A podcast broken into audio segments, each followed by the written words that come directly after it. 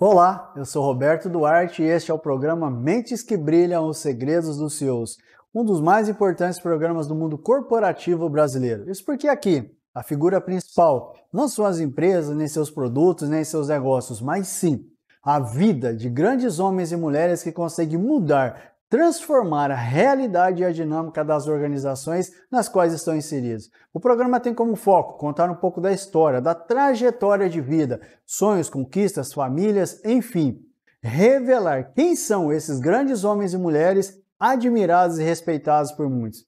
E hoje terei a honra em conversar com ela, que por durante muitos anos foi executiva de grandes agências publicitárias e hoje é embaixadora do capitalismo consciente, fundadora da Changemakers Liderança e recentemente criou a For Future, uma agência voltada em liderança, cultura e disseminação da sustentabilidade. Terei a honra em conversar com Maria Silva Monteiro Costa, logo após a nossa vinheta.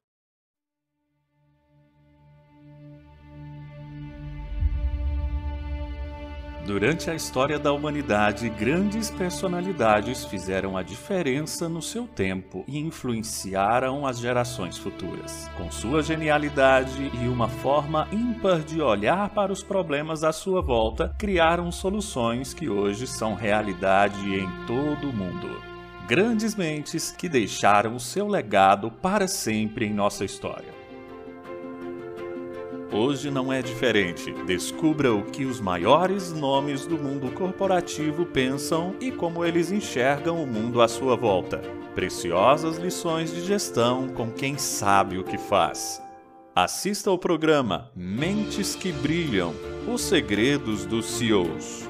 Toda segunda-feira, às 11 da manhã, em youtube.com/barra Mentes que Brilham Bom dia, pessoal. Estamos aqui novamente. Maria, muito obrigado mesmo pela, pela sua receptividade, pela sua, é, pelo entendimento do nosso projeto e eu agradeço mesmo pela sua participação, viu? Bom dia.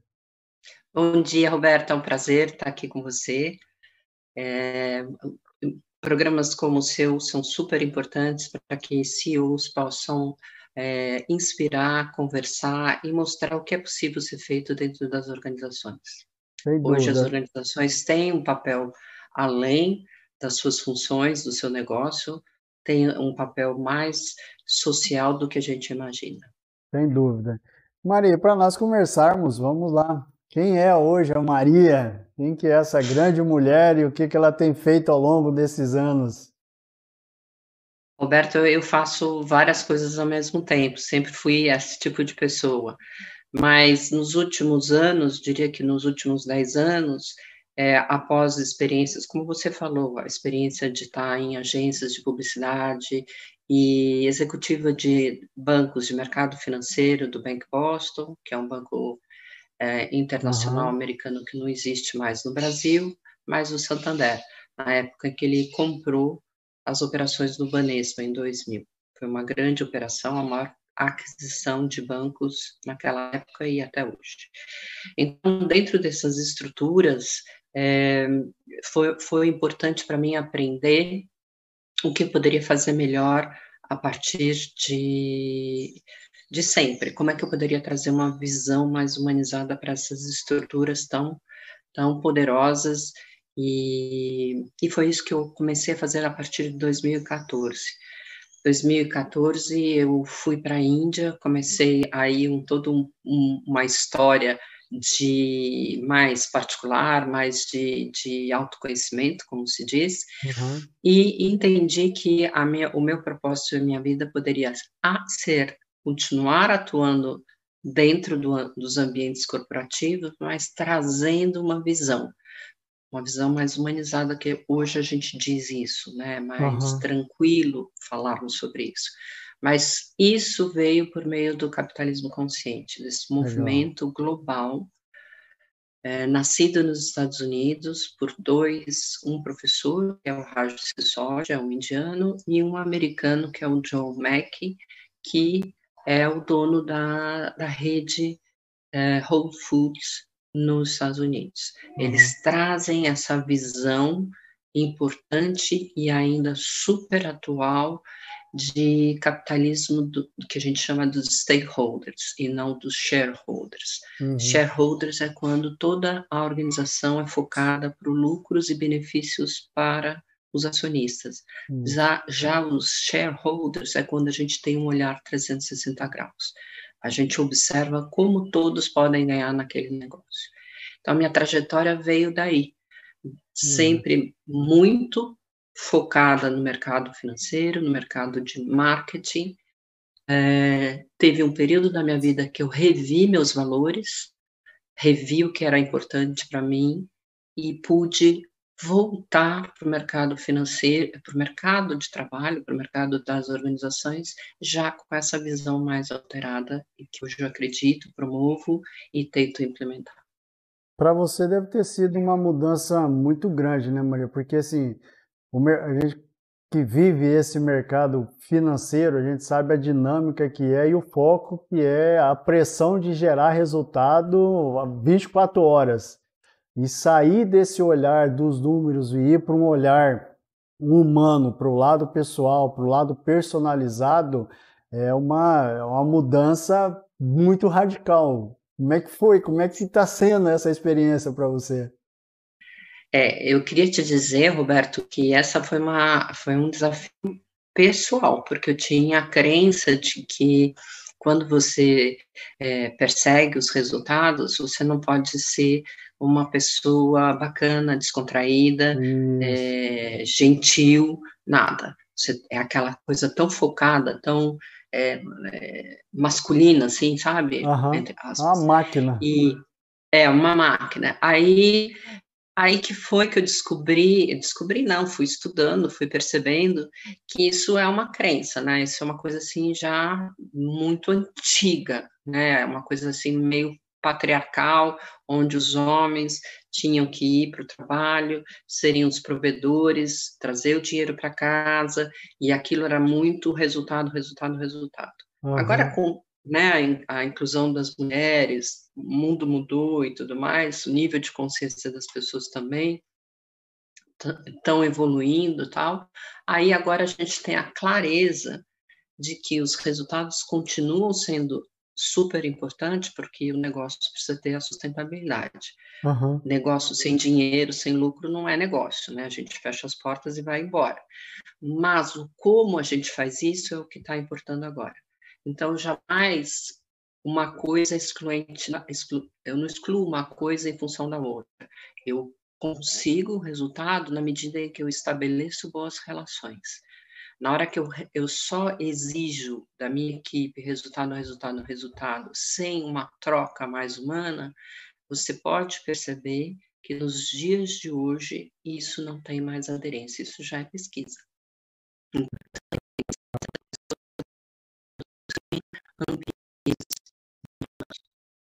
Entendi, entendi.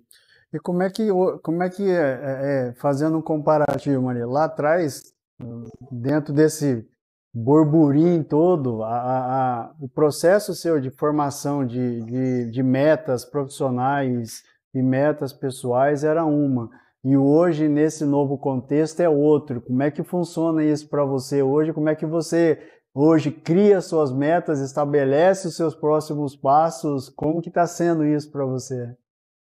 Olha, Roberto, é um desafio, porque, de novo, como eu falei, é, as metas são fundamentais porque o seu negócio precisa andar, precisa ter lucro, ele tem que ter a sustentabilidade. O nosso problema não é atingir as metas, mas é convencer, tentar influenciar minimamente as empresas a entenderem que o como pode ser diferente, uhum. né?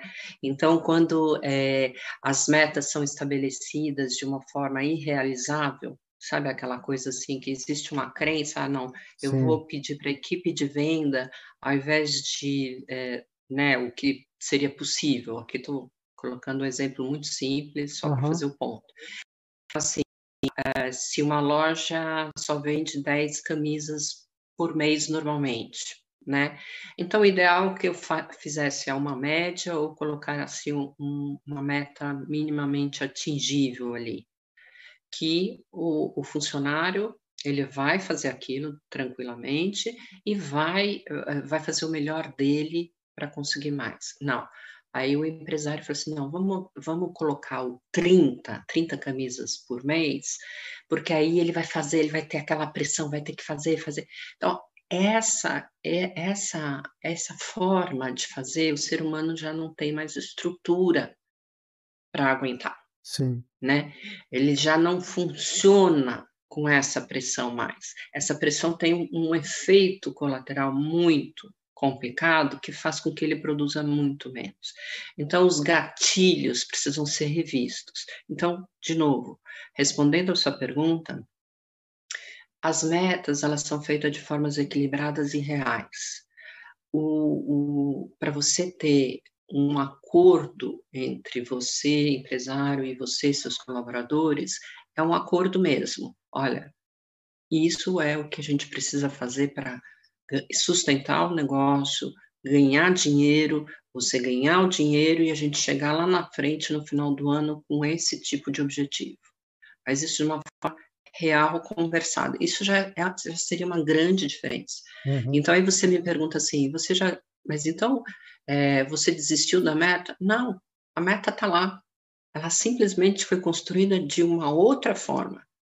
E é isso, curiosamente, que é que reside a dificuldade de convencer os executivos.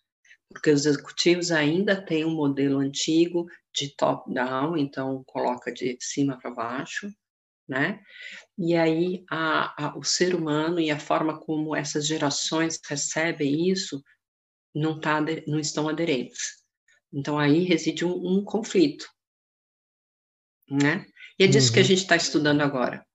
Como é que então a gente é, a gente fica próspero, o negócio é próspero, o negócio rende, o negócio estabelece a meta, mas como é que eu incluo nessa equação algo mais humanizado, humanizado. e tão é, e tão assim e sem assim é, humanizado não significa que não tenha métricas uhum, também é verdade. outro outro equívoco né outro equívoco não não mas não mas não tem metas vai ficar subjetivo não Existem métricas de relacionamento fantásticas. Então, eu sempre coloco, respondendo a tua pergunta também, uma parte da sua pergunta, como é que você estabelece métricas dentro dos seus clientes, dentro do seu, do seu negócio? Eu, você tem uma métrica numérica, onde você tem que conseguir X clientes, X venda, mas também tem alguns aspectos subjetivos e algumas atitudes e algumas atividades que você faz para fomentar o bom relacionamento com vários stakeholders ao seu redor que sustentam o negócio. Porque Legal. tem o um lado humano, eu, eu como executiva preciso pro, proporcionar um bom ambiente de trabalho. A minha objetivo é que dentro da minha empresa eu proporcione para os meus colaboradores a realização se você não for realizado, você não vai me entregar resultado. Ponto. Uhum. Não vai. Quantas vezes a gente já saiu de casa, foi para o trabalho com um bico desse tamanho porque era um uhum. negócio que não fazia bem. E você não, não pode, a gente não pode esquecer dos índices de ansiedade, de depressão, uhum. de uhum. alcoolismo. São pessoas que vão para o trabalho já com essa predisposição de não entregar resultados, por quê? Culpa deles? Não. É uma, é uma conjunção, é um conjunto de, de, de fatos que fazem com que uma coisa leve a outra. Maria, como é que é hoje a sensação de você saber que lá atrás você produzia números e hoje você constrói vidas? Olha, Roberto, eu vou te falar uma coisa aqui que é bem particular, mas acho que pode servir de exemplo ou minimamente inspirar as pessoas. Então, eu teve uma época que eu era tão eu era excessivamente focada no meu trabalho. Então eu respirava trabalho, eu praticamente tinha casado com o meu trabalho, né? É, não tinha vida particular, não tinha sábado domingo, levava o meu trabalho para minha casa, é, tinha celular ligado 24 horas por dia também, né? E no, ao final de quatro anos, eu tive um burnout. Nossa. Né? Que que, como que o burnout me atingiu? O burnout me atingiu da seguinte forma: é, eu dormia, eu ia para a cama, dormia e tal. Quando no dia seguinte, é, quando era, eu deveria acordar às oito para sete e meia, oito horas para ir voltar para o trabalho, né? Só que eu não conseguia. Eu não conseguia acordar antes da uma. Aí eu fui obrigada a pedir férias e durante as minhas férias de 30 dias eu ainda não conseguia acordar antes da uma porque o meu corpo estava extremamente cansado. Nossa. Tá? Ele estava exaurido. Então o médico falou assim: olha, você tem 40 anos, eh, você tem aí uma escolha para fazer. Se você continuar nesse ritmo, você tem aí um, um ataque, um AVC, o que for, morre cedo, ou você vai desacelerar e vai ter uma outra relação com a sua vida né? Então, a primeira coisa que aconteceu comigo foi é, o meu corpo não funcionar mais. Existe uma coisa que quando você força muito na sua vida, né, você põe uma pressão demais, você faz demais, você foca demais, é, quase uma obsessão, uma coisa assim mais forte do que o necessário, é, o seu corpo não responde, a, a, o universo parece também não responder e, e, as coisas tendem a entrar numa parada obrigatória. Uhum. A minha vida teve isso, tá? Eu tive que parar de verdade e rever valores. Então, eu fui aquela mulher que exigia resultados e só resultados e fiz coisas é, o que hoje jamais me ocorreria fazer, né?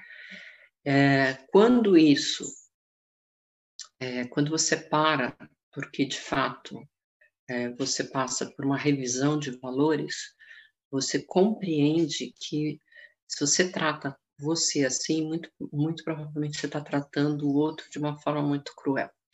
Então, meu ponto de parada e de entendimento que eu precisaria trazer junto com essa equação de performance as relações humanas e, sobretudo, o bem-estar veio deste lugar onde eu realmente é, esgotei fisicamente. Eu passei quase um ano até voltar com o meu corpo de uma forma saudável. Nossa. Então ninguém não é preciso as pessoas chegarem nesse lugar, tá? Não é preciso. A gente pode fazer as coisas mais leve e isso não significa, não passa nem perto com o fato de que o negócio precisa funcionar, as metas precisam ser batidas. Precisa só rever, revisitar a forma como as pessoas se relacionam e o nível de tranquilidade e segurança que os executivos passam por meio da sua liderança, da sua forma de liderar. Interessante, Maria. Nossa, que legal. E como é que, como é que ficou a, a, a sua família durante esse processo, Maria? Durante toda essa trajetória sua e hoje, como que é isso? Olha, Roberto, é, quando eu tive essa, esse burnout, aconteceu mais uma coisa na sequência, falando de família até. É, eu eu era, era né, naquela época, extremamente qualificada, né? Uhum. E, e depois desse burnout, passando né, para para recuperar minha força, minha força física, emocional, etc., eu demorei um ou dois anos para me recolocar no mercado, uhum. né? Enquanto isso, fui, é, fui é, gastando as minhas reservas, né? Porque não tinha emprego, etc. E aí foi quando a minha família, nesse sentido, me deu muito apoio. Porque eles Legal. viram aquela executiva muito ativa, muito elétrica, né, ligada na tomada 24 por 7, e de repente tendo que parar e tendo que pedir ajuda financeira naquela época. Foi, eu diria, é, entre aspas, e sem dramatizar um pouco, mas assim, foi uma morte de mim, uma parte minha que precisava realmente acontecer. ser deixada de lado para entrar uh, um, aspectos mais saudáveis, positivos, para construir o que agora, o que até agora eu venho construindo e ainda tem mais pela frente. Para eles, então, hoje é, é, é, a nova Maria. Eu... eu espero que sim. que legal, Maria, que legal. E hoje como é que é para você essa relação? Hoje você de fato consegue se desligar do mundo corporativo, consegue pensar do lado pessoal, consegue pensar mais em você e menos no mundo corporativo? Como que está sendo essa nova realidade? Olha, é, para mim uhum. não deixa de ser um desafio, tá? Uhum. É, eu acho que vai ser sempre um aprendizado para mim, porque eu sou uma pessoa muito mental e intelectual. Então essa é uma característica minha, né?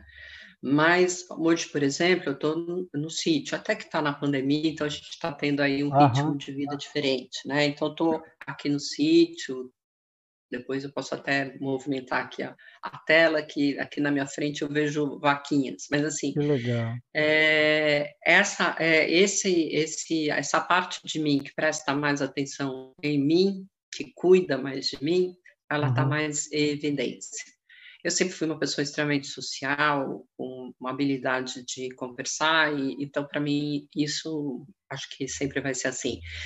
Mas esse tempo é, é curioso, porque assim, esse tempo é, é, é a parte fundamental, eu diria, para é, cada um de nós executar e entregar a performance que uma organização pede da gente. Então, assim, quanto mais descansados, mais, é, mais tempo temos para diversão, alegria, uhum, uhum. É, divertimento de uma forma geral, mais leve a gente volta para as nossas atividades e a nossa forma de ver aquilo é muito mais tranquilo e as soluções aparecem com mais facilidade. Quando nós estamos tensos, a, a gente tende a aumentar aquela situação e as, uhum. e as, as soluções normalmente não são as melhores e nem as mais fáceis de a gente atingir. Então, a, a, o fator divertimento, eu sempre brinco, ele é um fator importante para alcançar performance. Né? Pessoas felizes são mais é, produtivas. Né? Pessoas com saúde já são produtivas, imagina se elas fossem felizes. Maravilha. Maria, com ela, você comentou aí que você teve que rever seus valores. E hoje, o que que te norteia? Quais são os seus principais valores? Como é que você coloca isso hoje? Ah, Roberto, a gente, como eu te falei, né? Hoje foi o primeiro dia, a gente lançou aí uma empresa chamada For Futuring, e essa empresa que eu sou sócia, junto com mais sete executivos do mercado financeiro, e nós viemos desse lugar, né, desse lugar duro, e, e a gente falou assim, a gente precisa fazer alguma coisa, né? Tem muitas pessoas fazendo coisas, né? Mas nós nos unimos e eu acho que o meu valor hoje é, é o que me move hoje é essa minha ansiedade para fazer algo é, que impacta né, a, a sociedade ou as empresas de uma forma geral para que elas saiam desse, desse vetor aí menos humanizado. Então, a, a, o meu valor mais importante é, ao mesmo tempo, essa é, é, é, é esse essa confiança também pessoal de poder fazer algo e que é possível fazer algo. A confiança para mim é um valor fundamental para que eu é, percorra essa nova fase da minha vida nesse projeto que eu estou fazendo. Legal. E como é que tem sido hoje a sua agenda, Maria? Como é que é, como é, que é a rotina hoje da Maria? Olha, a rotina eu, eu estabeleci que antes das nove, nove e meia, eu eu não trabalho, eu trabalho, eu vou passar, eu moro em São Paulo, né? Uhum. Eu agora estou no interior de São Paulo, mas eu moro em São Paulo, perto do Parque do Ibirapuera, não sei se todo mundo conhece, uhum. mas é um parque grande, então eu, eu saio, dou uma volta, eu vou com meu cachorro e volto para minha casa depois desse desse desse esse tempo assim de você olhar céu, de você passear, etc. Quando eu volto para minha casa, tomo café e começo a trabalhar às 10, óbvio, se tiver uma reunião, se alguém né, marcar antes disso, é claro que eu tenho essa flexibilidade, mas normalmente não. É, e termino de trabalhar às sete da noite, eu procuro fazer isso tem uma hora aí de, de, uma hora, uma hora e meia de trabalho, de, de, de almoço, de descanso. Agora na pandemia, uhum. é, curiosamente, eu comecei a trabalhar mais, porque São Paulo se gasta muito tempo no trânsito, né? Verdade. Então parece que eu andava mais no trânsito, mas agora não. Essa coisa de, de, de tela, você marca as reuniões quase que grudadas. Então para mim isso foi um aumento de, de trabalho. Mas normalmente é isso. Eu tento hum. fazer espaços, intervalos nas, entre uma reunião e outra. Né? Acho que isso é importante.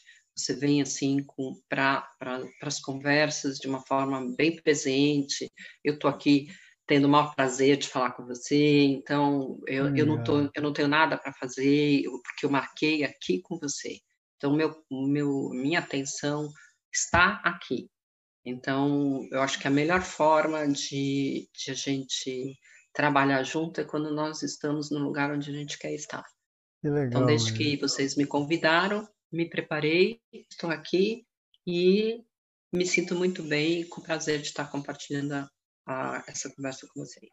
Maria, hoje, quando você olha para trás e ver toda essa trajetória do que você vivenciou, as mudanças que, que ocorreram com você de forma pessoal. E quando você olha para o futuro e começa a planejar novos sonhos, novos caminhos, qual que é a sensação que lhe vem e como é que você olha esse futuro em termos de planejamento?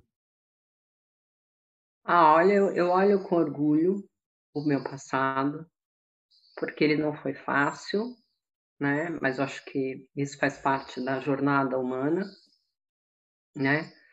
É, todos nós temos histórias, né? Todos nós temos nossos pais que vieram dos seus pais, etc. Tem uma constelação aí atrás de, uhum. das nossas famílias. Então a gente traz muito disso, e, mas eu tive, um, eu tive desafios que eu comprei, que eu falei, não, isso eu dou conta. E outros, vou falar com toda franqueza, eu dei muito errado, tá? Eu abri startups que nunca deram certo, abri projetos que nunca ninguém me atendeu. Então, isso fez parte.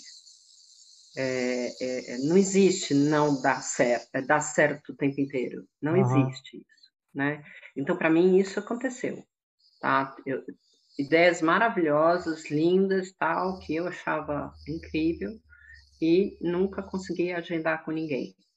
Então, isso foi ruim. É, mas hoje, com as pessoas que eu tô e com esse projeto que eu, a gente abriu agora, eu tô muito entusiasmada para o futuro, porque ele está tão alinhado com o que o mundo precisa, com Exato. toda a experiência que eu fiz até agora, que essa é a minha aposta para o presente e para o futuro. Uhum. Então, eu olho para trás do tipo assim, valeu a pena, fui super corajosa, apesar dos erros. Uhum. Eu nunca estive sozinha, eu sempre estive com amigos e família. Faltou dinheiro, veio dinheiro e hoje eu estou no lugar onde eu quero estar. Eu não faço uma coisa só, eu faço várias ao mesmo tempo. Acho que isso é da minha personalidade. E no futuro, eu tenho 56 anos, ainda tem muito chão na minha cabeça. Sem dúvida. Então, a ideia realmente é eu criar oportunidades para as empresas entrarem nesse lugar do capitalismo consciente, que é um movimento que eu acredito bastante. Tem um, tem um processo que a gente fala assim com o mundo executivo na, no processo de tomada de decisão. É, lá atrás, ou até pouco tempo, nós éramos movidos pela questão de números, relatórios, indicadores, é, tudo isso para nos suportar o processo de tomada de decisão. Mas existe algo que é o que a gente fala de feeling, E é aquela questão que vem do coração, o sentimento, a intuição que nos move a tomar aquela decisão. Como é que é isso para você hoje, nesse momento em que você está vivenciando, é, é, e o poder que isso tem para você hoje? Olha, eu, eu para todos os executivos e para mim mesmo, eu falo o seguinte: olha, imagina um iceberg, tá? Imagina um iceberg.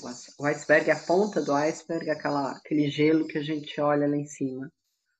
Esse iceberg é, são esses números que você uhum. vê são os indicadores, são tudo isso que a gente vê na ponta do, do lápis e do papel.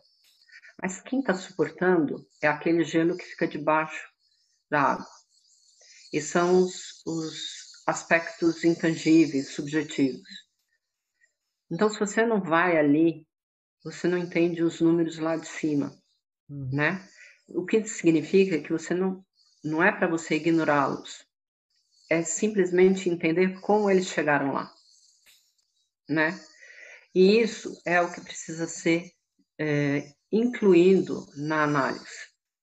Então, se, se uma empresa tem a sua, sei lá, de novo, para ficar no, num, num aspecto, num exemplo fácil, se a venda de uh, produtos dentro de uma loja cai, cai é, de uma forma radical sem que nada externo altere, é, além dos números, entenda a parte, a dinâmica que está naquela lógica.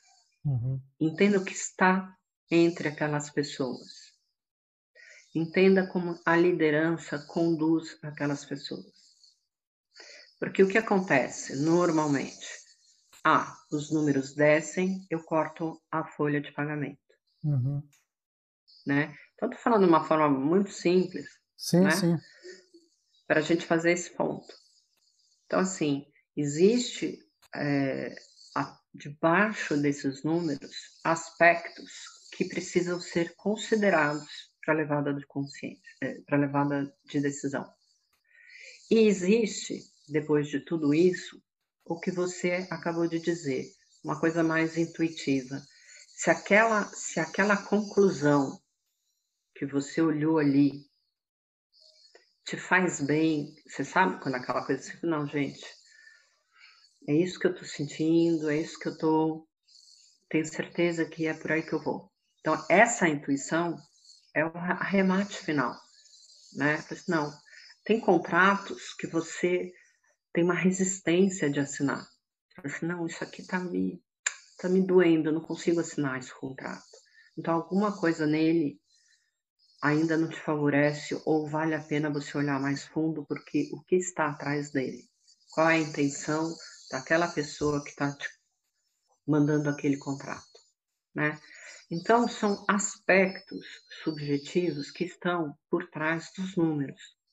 Eu não estou falando isso de uma forma maquiavélica. Sim, As sim. pessoas estão, né? É, fazendo mil planos para te, te prejudicar, não é disso que eu estou dizendo. Eu estou dizendo que as empresas, e algumas, algumas mesmo, não é isso não é a prática, não conseguem colocar dentro do seu board a área de recursos humanos, uhum. por exemplo. É a coisa mais prática, a coisa mais recorrente é você encontrar na área de recursos humanos a quilômetros de distância do borde das empresas. Uhum. Então, ali tem, em grande medida, a explicação dos números. E ela não é considerada dentro da equação. Entendi. E como é que é hoje para você, Maria, saber que você, o trabalho que você exerce, a, a maneira como você pensa hoje, é, pode provocar uma mudança radical da empresa, até mesmo no processo de mudança de cultura, é, de mudança de relacionamento, é, e, você, e você se vê hoje como uma, como uma peça fundamental para esse processo de transição. Como que você se sente nesse contexto? Olha, eu, eu gosto de, eu acredito, ou eu eu gosto de acreditar, eu gosto da ideia de, de ser essa catalisadora. que vai e coloca essas ideias, né? E, mas eu tenho um senso de realidade, tá? Uhum.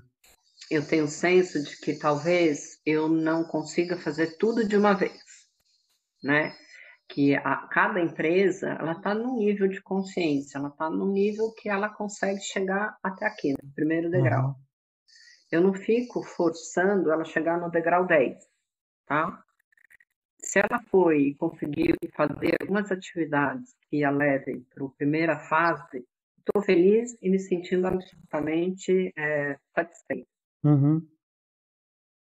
Só um minutinho. Agora tem, um, tem uma cigarra aqui. Eu posso pôr o meu microfone, mas aí eu vou ficar aqui no microfone, se vocês preferirem. Porque vai vai melhorar muito. Joia, pode ser. Só um minutinho. Tá. Desculpe, mas a cigarra resolveu cantar aqui. Tá Melhorou muito agora? Oi? Oi, agora tô, tô te ouvindo. Ah, tá. É, então, é, só voltando. Ah, ah, então, quando eu entro na empresa, a minha, a minha, eu não tenho é, muita é, esperança, não esperança, a palavra errada, mas assim, eu vou ficar satisfeito se dentro de uma empresa pequenos degraus a gente consiga fazer qualquer tipo de movimentação. Uhum. Não, não são todas as empresas que estejam preparadas para irem num lugar mais avançado. Não.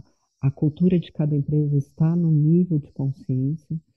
Os valores são muito próprios de cada empresa e nem sempre eles estão imediatamente preparados para absorverem esse tipo de, de, de conceitos. Então, isso é muito cultural e é muito trabalhado com liderança. Exato. Sem liderança, realmente a gente não consegue avançar nesses princípios. É, Roberto, mas eu queria dizer também, e fazer um parênteses, que a, o movimento no Brasil do capitalismo consciente ele está indo a passos largos. Então a gente tem uma, uma geração aí de startups que já estão nascendo com esse tipo de cultura e esse tipo de visão. Uhum. Então a nossa aposta é que uma geração nasça já com esses passos mais desenvolvidos. Fazendo aproveitando esse gancho sobre esse assunto, Maria, o que de fato precisa realmente para que a nossa liderança tenha essa consciência, se desperte para esse assunto e consiga mover as suas empresas é, baseadas nesse conceito? Olha, são várias. Eu já pensei muito nisso. Aliás, esse é um grande desafio. E o que a gente faz pelo capitalismo consciente, pelo modelo, pelo movimento, é divulgar cases e cases de sucesso visando inspirar, conscientizar e trazer novas ideias para os líderes das empresas, uhum. né? Por meio da educação também é fundamental. Todos os consultores que estão sendo formados pelo capitalismo consciente também estão sendo grandes propagadores para chegar isso nas empresas. Agora, a gente pode. Existe um ditado, né, que eu não sei se você, você conhece, mas assim, ou você vai pelo amor ou pela dor, né? Sim, exato. E a gente espera que as pessoas vão para esse lugar com a compreensão de que a humanização precisa de tratamento mais humano. Então, é natural que sigamos para um lugar onde as pessoas sejam felizes. Então, isso seria uma coisa mais amorosa, mais tranquila. Mas não é bem assim que a coisa está acontecendo. Então, uhum. tem gente que é, perde os seus melhores talentos, os seus negócios quebram, porque não se antenaram, não tiveram a sensibilidade de entender que o mundo mudou. O mundo Maria, simplesmente mudou. Pensando um pouco nisso que você está colocando, até aproveitando mesmo esse gancho, que é um assunto muito importante. É, do seu ponto de vista, se nós atacarmos as empresas, atacarmos que eu falo é abordarmos as empresas é, dentro desse processo de mudança cultural com foco exclusivo é, na parte do, do, do, capitalismo consciente, mas ainda deixarmos a formação deles, que é lá na faculdade, lá na, nas instituições de ensino, é, você não acha que nós estaríamos perdendo, é, é, a, a, aliás, a efetividade relacionada a esse assunto, ela não poderia ser muito mais adiantada do que o processo de mudança cultural ocorrer lá dentro das empresas? Eu acho também. Eu acho, é. concordo com você. Deveria estar acontecendo isso antes. A única, nos Estados Unidos, onde o movimento aconteceu, isso é feito nas universidades. Tá? Então, isso, esse assunto está sendo uh, colocado nas universidades, até porque o próprio uh, movimento nasceu uh, por um professor. Então, isso a, a, área acadêmica recebeu isso muito bem. Uhum. Né? Aqui no Brasil, não, ele não veio por um professor, ele veio por um grupo de pessoas bem intencionadas, né? E a única empresa que abraçou isso e que coloca isso na sua universidade é a Arco-Íris, ou seja, o McDonald's, Entendi. aqui em São Paulo. Então, em São Paulo tem uma universidade, a Universidade do McDonald's, que fica em Alphaville, em Barueri, uhum. e lá eles, eles é, promovem é, cursos é, do, é, sobre o capitalismo consciente. Então, até onde eu sei, aonde eu conheço, tenho, tenho ciência, é a única empresa que de fato abraçou e como ela tem uma, uma universidade, que eles chamam Universidade McDonald's, eles, eles, eles colocam isso dentro do seu currículo. Mas concordo, isso deveria ser uma formação, até porque é uma gestão de business. Né? Exatamente. Né? Exatamente. É uma gestão de business e é, não pretende ser absolutamente impositiva, mas uhum. ela é evolucionária, ela é um step, ela é um degrau para frente. É. Um, e também aqui como uma novidade que eu acho que é interessante colocar é que o próximo passo do, do movimento do capitalismo consciente é, chama-se empresas que curam tá? Não sei se vocês uh, sabem disso, mas o fundador do capitalismo consciente, o Raj, ele escreveu um livro chamado The Healing Organization, em inglês, Nossa, e em português uma tradução chamada Empresas que Curam. Uhum. Obviamente, o curam, que quer dizer curam aqui, né? É, não é uma palavra exatamente boa, mas a gente não encontrou nada, nenhuma outra melhor. Mas, assim, é, é quando uh, houve a compreensão de que, uma vez que os governos, de uma forma geral, né, não, não é Brasil, é, é, de uma forma geral, é, as instituições é, em geral do governo, saúde, educação, etc., eles não, não estão dando conta de dar uma estrutura para os seus, para os seus povos, né, para o seu e então a, essa responsabilidade, ela de alguma forma passa para as empresas. Então as empresas com mais estrutura, né, elas pegam, elas absorvem algumas de suas responsabilidades. Então assim, trazer bem, é, trazer ambientes de de bem-estar dentro das suas empresas, uhum. ambientes saudáveis, ambientes de educação, onde você pode capacitar os seus funcionários, onde você pode é, trazer e proporcionar atividades mais lúdicas. Então, tudo isso que incorpora dentro das empresas. Essa é uma forma de trazer essa responsabilidade para dentro das empresas. Porque para fora isso vai ser, se não impossível, ou muito a longo prazo. Então, Sim. empresas que curam é deste lugar, é, nesse, nesse lugar de restauração da realização, né? E aí que eu te pergunto, Roberto, num lugar assim, quem é que performa ruim? É. Não existe isso. Exatamente. Concordo. Ariel, vamos falar um pouquinho sobre fontes inspiradoras. Quem que lhe inspira hoje? Quem são as pessoas em que você onde, é, tem como espelho para você e tem como referência? Ah, eu, eu, eu me inspiro no próprio Raj Sissodia, que é esse professor que saiu é, da Índia e que ele olhou os números, é, os números de publicidade que os Estados Unidos, né, que as empresas americanas investiam em publicidade, e ele sacou que todo esse, tudo que estava sendo investido pelas empresas de publicidade era exatamente o número do PIB da Índia.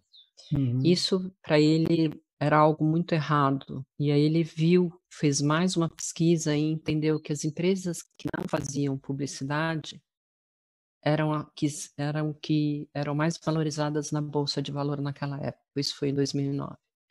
Ele foi lá entendeu que elas não gastavam em publicidade porque elas, na verdade, é, investiam o seu dinheiro nas próprias pessoas para elas serem felizes.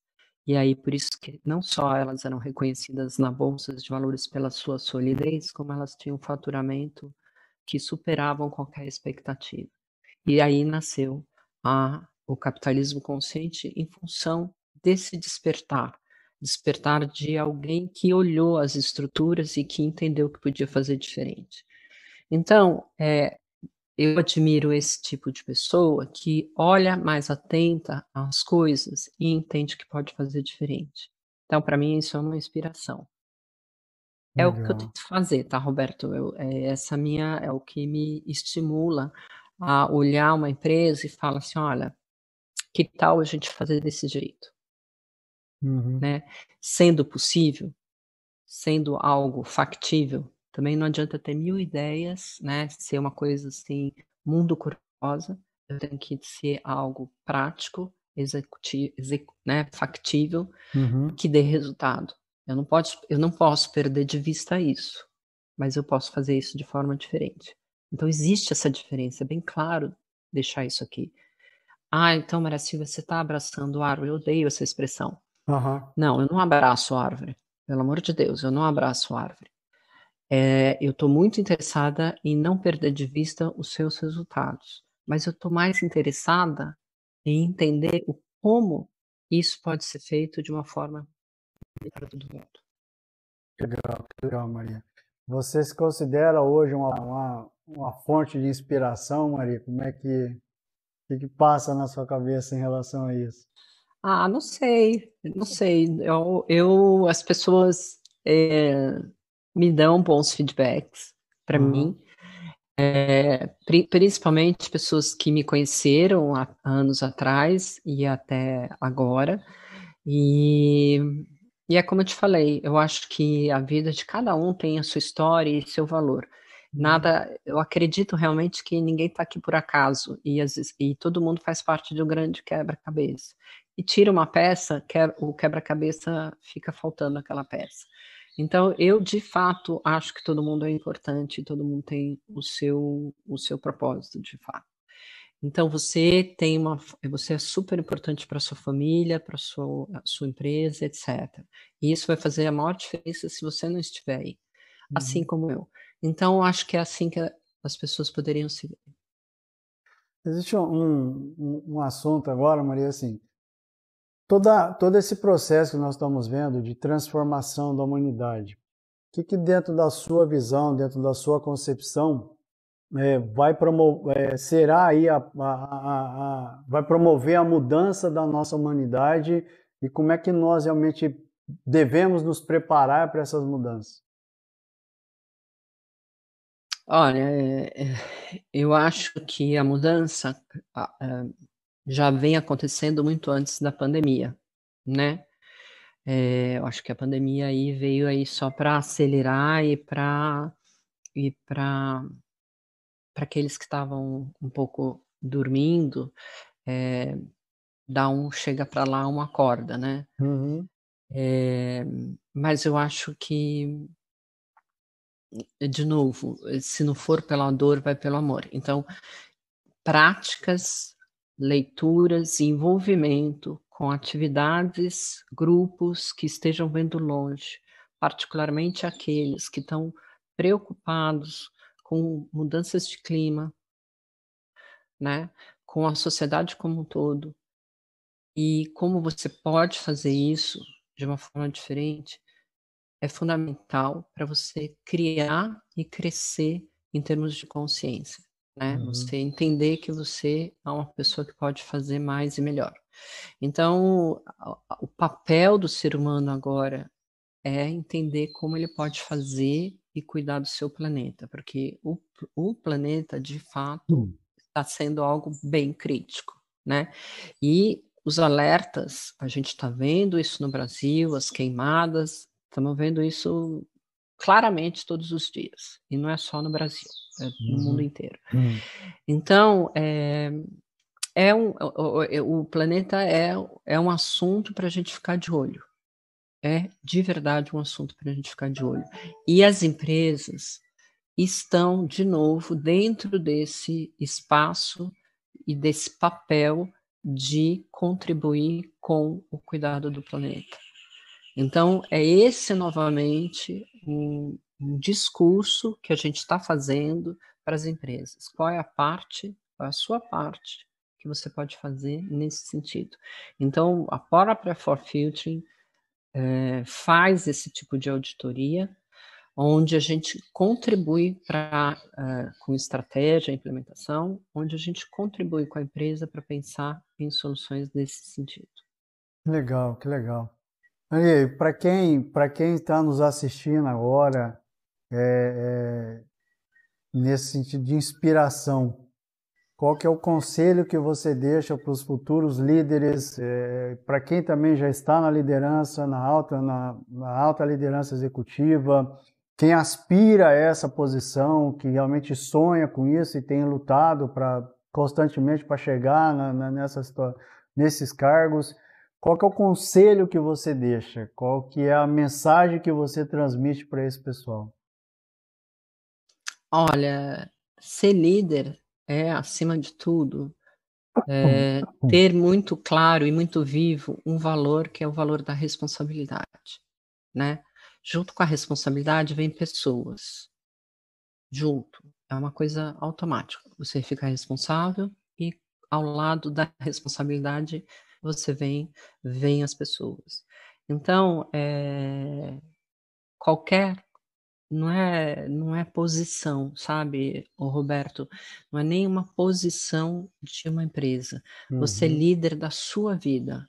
Você Legal. tem ainda que dar conta da sua vida. É como eu contei a história aqui para vocês, né? Que eu tive que fazer, eu tive um burnout. Eu não era líder da minha vida. Eu tratava a minha vida como uma máquina. Então, na medida em que eu dei conta da minha vida como um verdadeiro líder e peguei para mim as minhas responsabilidades, um, um líder de uma empresa, ele vem com a responsabilidade de cuidar de pessoas, né? Então, a liderança, o líder, a pessoa que você é, é o líder que você é. Não existe mais essa diferença de PJ e PF, né? Nós somos uma pessoa só. Então, quanto mais você cuida de você, né, do seu bem-estar, você cuida das pessoas. Então, para responder a sua pergunta, a minha, a minha dica, né, a, a, um recado, enfim, é que com a liderança vem a responsabilidade com e cuidado com as pessoas, com você mesmo e com as pessoas.